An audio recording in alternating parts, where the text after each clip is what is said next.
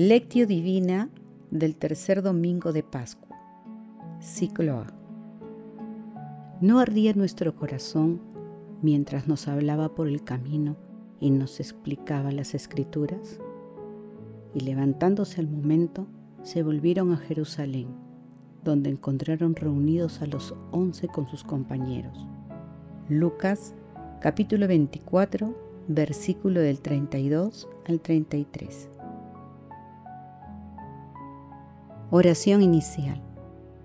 Santo Espíritu de Dios, amor del Padre y del Hijo, ilumínanos con tus dones para que podamos comprender los tesoros de la sabiduría que Jesús nos quiere revelar en este día. Otórganos la gracia para meditar los misterios de la palabra y revélanos sus más íntimos secretos. Madre Santísima, intercede ante la Santísima Trinidad por nuestra petición. Ave María Purísima, sin pecado concebida.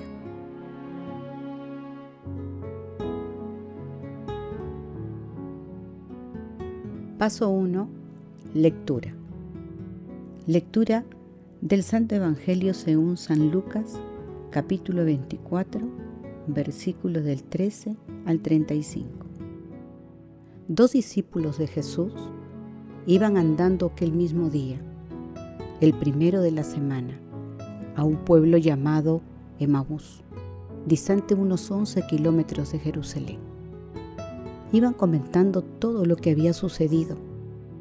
Mientras conversaban y discutían, Jesús en persona se acercó y se puso a caminar con ellos. Pero sus ojos no eran capaces de reconocerlo. Él les dijo, ¿qué es lo que vienen conversando por el camino? Ellos se detuvieron preocupados y uno de ellos, que se llamaba Cleofás, le replicó, ¿eres tú el único forastero en Jerusalén que no sabes lo que ha pasado ahí estos días? Él le preguntó, ¿qué ha pasado?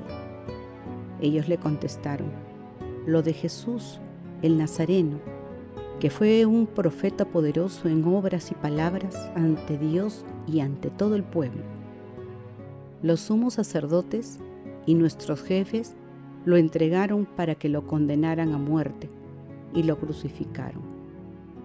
Nosotros esperábamos que Él fuera el futuro liberador de Israel. Y ya ves, hace ya dos días que sucedió esto. Es verdad que algunas mujeres de nuestro grupo nos han desconcertado, pues fueron muy de mañana al sepulcro. No encontraron su cuerpo e incluso vinieron diciendo que habían visto una aparición de ángeles, que les habían dicho que estaba vivo. Algunos de los nuestros fueron también al sepulcro y lo encontraron como habían dicho las mujeres, pero a él no lo vieron.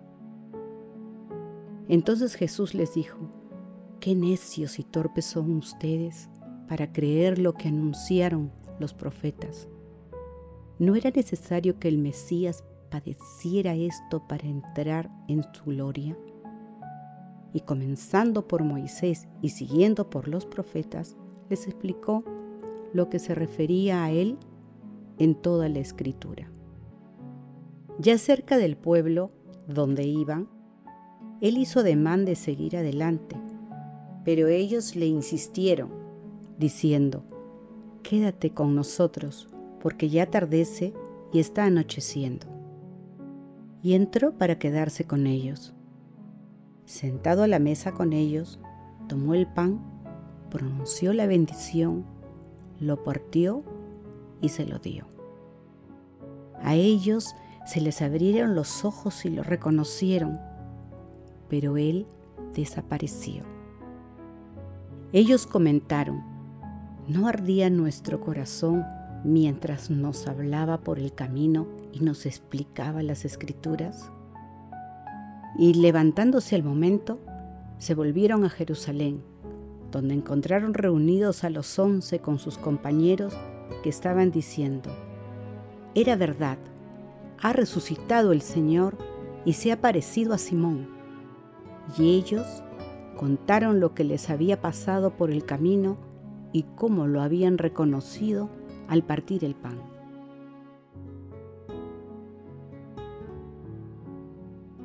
Los discípulos han recorrido un camino con Jesús, pero mientras el camino de Jesús tiene por meta final llevar a cumplimiento el designio salvífico de Dios Padre, el camino de los discípulos termina en decepción, tristeza y frustración, ya que esperaban también un liberador político. En este sentido, la vida, pasión, muerte y resurrección del Maestro todavía no representaban una alternativa de camino para el discípulo. El pasaje evangélico narra el momento propicio que aprovecha Jesús resucitado para comenzar a rectificar el camino del discípulo.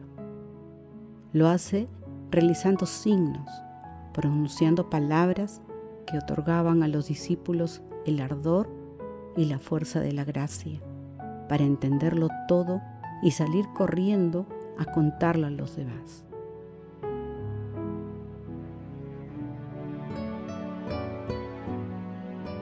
Paso 2.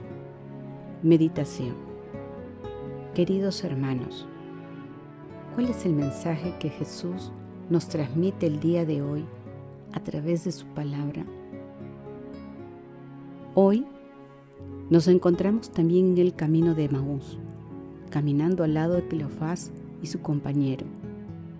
Tal vez nos sentimos atemorizados, cansados y desalentados, pero la presencia de nuestro Señor Jesucristo nos devuelve la fe, la alegría, la paz, el entendimiento.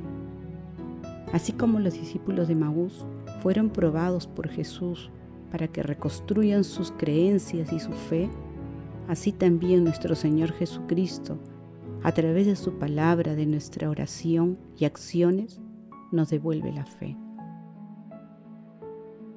En el texto también debemos destacar la hospitalidad de los discípulos, quienes sin reconocer a Jesús dieron muestras del amor fraterno que había aprendido del Maestro. Busquemos siempre nuestro camino de la vida y especialmente en este tiempo la luz y compañía de nuestro Señor Jesucristo. Ahora, con la mirada puesta en la palabra, tratemos de responder. ¿Recurrimos a Jesús cuando experimentamos el desaliento en nuestras vidas? ¿No arde nuestro corazón cuando escuchamos la palabra? practicamos la hospitalidad. Hermanos, que las respuestas a estas preguntas nos ayuden a conocer más y a reconocer el rostro de nuestro Señor Jesucristo en las personas más necesitadas. Jesús nos ama.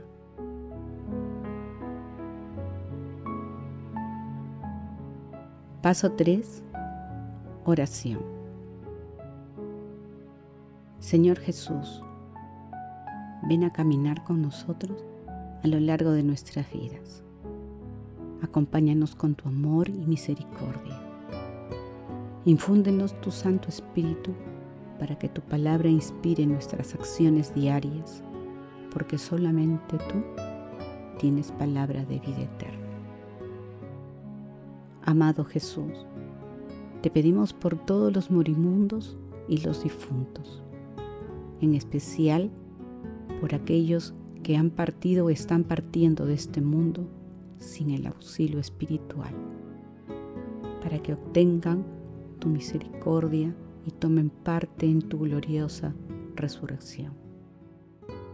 Madre Santísima, Madre del Salvador, Madre de la Divina Gracia, intercede ante la Santísima Trinidad por nuestras peticiones. Amén.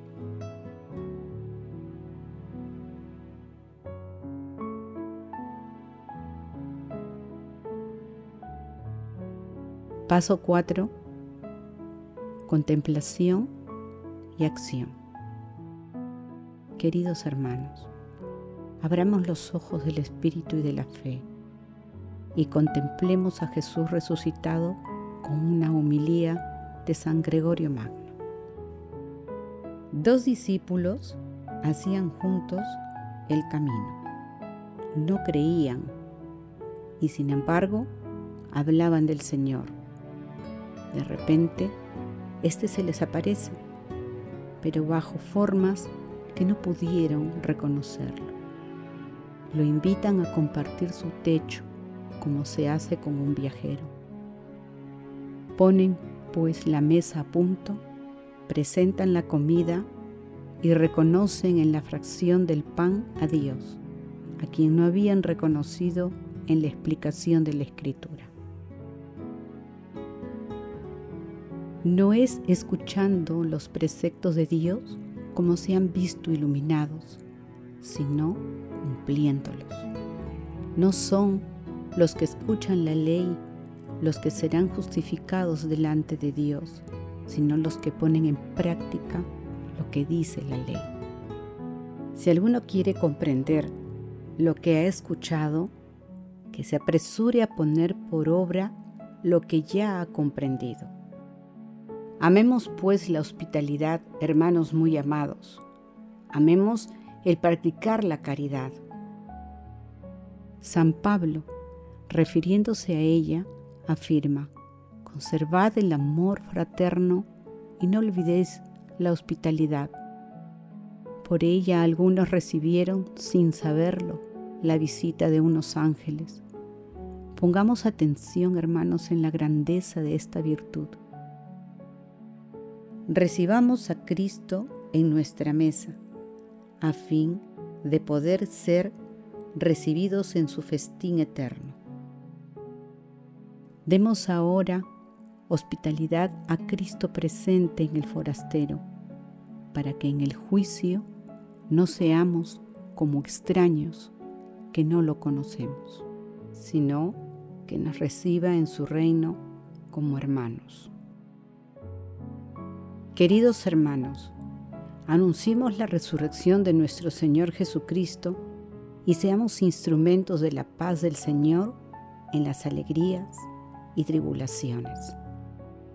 Recibamos a nuestro Señor Jesucristo en nuestros corazones y reconozcámosle en las personas que están a nuestro alrededor y en aquellas que sufren por la pandemia. Oremos por ellas y si podemos ayudarlas también de otro modo, hagámoslo.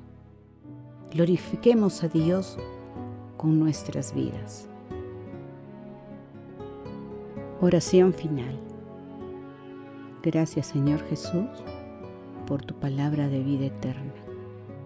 Que el Espíritu Santo nos ilumine para que tu palabra penetre en lo más profundo de nuestras almas y se convierta en acción Dios glorioso, escucha nuestra oración. Bendito seas por los siglos de los siglos. Madre Santísima, intercede ante la Santísima Trinidad por nuestra petición. Amén.